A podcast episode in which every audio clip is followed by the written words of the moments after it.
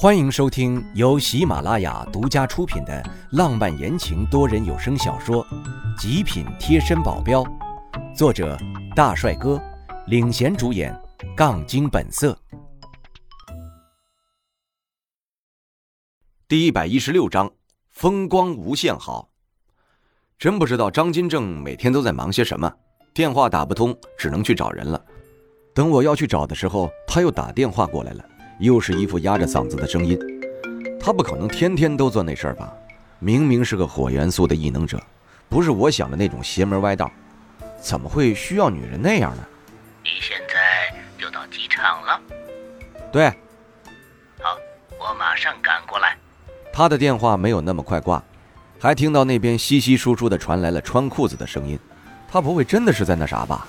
哎，张金正也是个危险的人物，琢磨不透啊。能远离就远离吧，现在也是万不得已的情况，没办法了。说话也算挺效率的，我没有等多久，他就到了。我的旁边居然还站着一个娇媚的女人，看着我也是无语了。说好的我跟他两个人，怎么还带个女人？算什么事儿？他还一本正经地跟我介绍道：“这是他在 B 省勾搭上的一个女的，不是昨天才到 B 省吗？今天就跟人滚上床了，还跟他啪啪啪的很高兴。”今天把人带过来了，他不会是想让这个人跟我们一起去 M 国吧？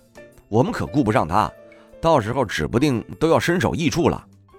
他倒是耸了下肩，很是意外。走吧。啊，对了，我给你办了签证了。签证？什么东西啊？不仅是张金正一脸鄙视的看着我，那个女人都很惊讶。他们在说什么鬼？怎么，你连这都不知道啊？我记得你好像去过缅甸呢，难道是你没有办签证？我摇了摇头。哦，那估计是你的好兄弟已经给你办了。哎呀，有你这样的老大，兄弟肯定得操不少心呢。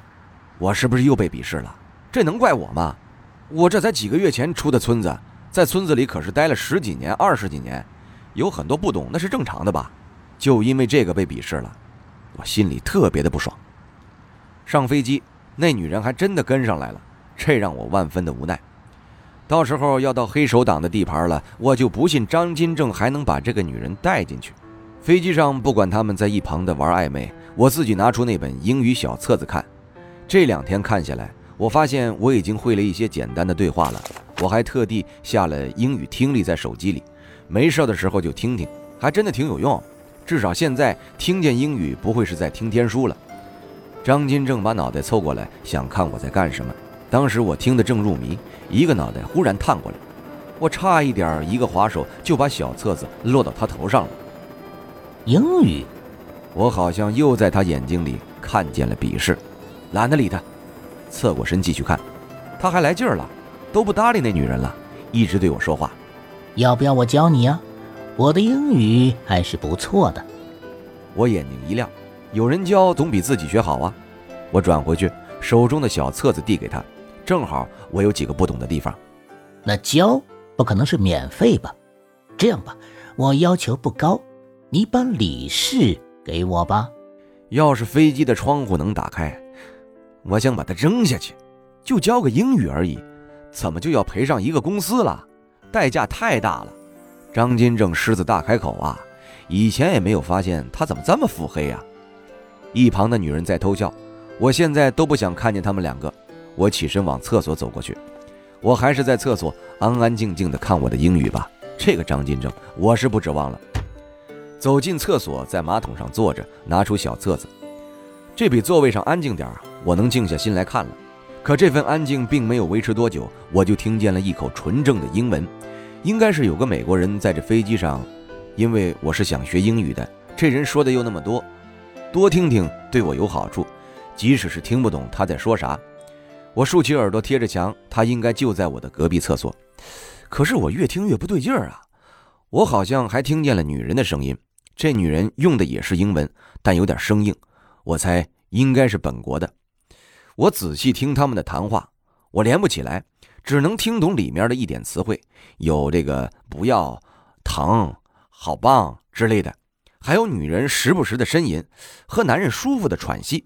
我要是再听不出来他们在干什么，我就是傻帽了。他们也太光明正大了吧？这可是飞机呀！要是现在出去，是不是有点尴尬？我的这个厕所门是锁着的，要是开门，肯定会有声音，他们能听见，这就罪过了。万一那男人被我吓软了，拿不定主意的我干脆不出去了。我尽量的不去听他们的声音，看看我的单词本，想要做到心无杂念，但是做不到啊！这耳边一直能听见他们那边的声音，足足大半个小时，总算结束了。不愧是 M 国的男人，真他妈持久。等到旁边没有声音了，我才起身。我不要再待在厕所里，太危险了。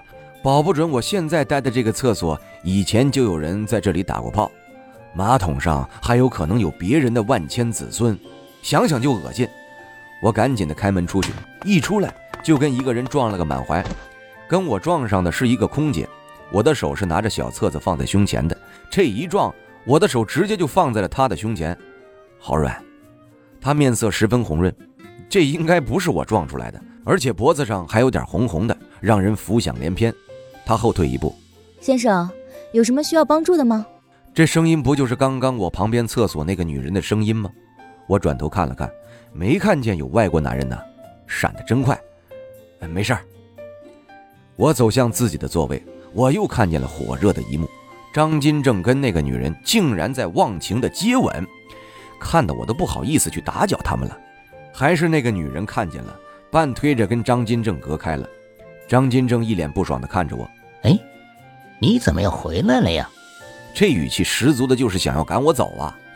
我还就是不能让他得逞，一屁股坐回了我自己的座位，继续看我的英语。可能是有我在旁边，他们两个安分了点而且张金正愿意无偿的教我英语了。还真别说啊，有人教和自己看就是不一样，主要是还能跟他联系对话，说的一溜一溜的，真学到了不少。你这学的也太快了吧！你真的是前两天才开始看的英语吗？怎么可能啊！好歹我还读了高中，虽说读了跟没读一样。我自己也撇了撇嘴，初中、高中还真是白读了，那么多年还没有我这两三天学的东西多呀。嗯，你不错，第一次看见消化能力这么好、学的这么快的。你这个速度下去。半个月就能和 M 国的人正常交流了。听他这么一说，我自信心满满的。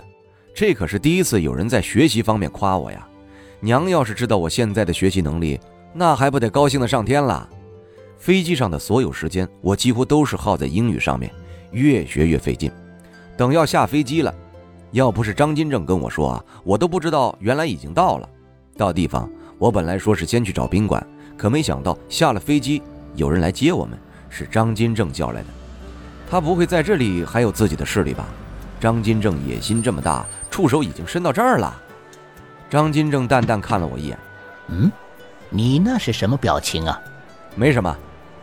坐在车内的我看着车窗外的景色，快速的向后移动，一切都很陌生，心情五味杂粮。其实张金正做的很对，等威慑再强大一点。也可能把手伸出去，因为只在 Z 国有势力，那就完全没有后路了。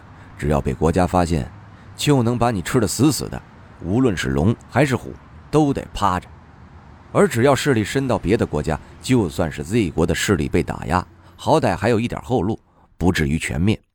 最主要的一点是，只要在其他国家的实力强壮起来，以后我们在 Z 国的实力，就算是被国家盯上，他们也要考虑打压我们的各种后果。这样就不会轻举妄动了。我也想这样，但现在还不是时候。现在的威慑还是太弱小，这时候要是把手伸出去，分分钟就被别的国家实力灭了。这个风险太大了。我唯一可选的路就是先把玉石堂发展起来，在其他国家开分店，到时候再把威慑引过去，在玉石堂的庇护下，有更大的机会成长。现在的玉石堂可不是以前的玉石堂了。经过玉石博览会，还有谁不知道我们玉石堂的？现在玉石堂成了一个招牌，只要是玉石堂出的东西，只会是高档货。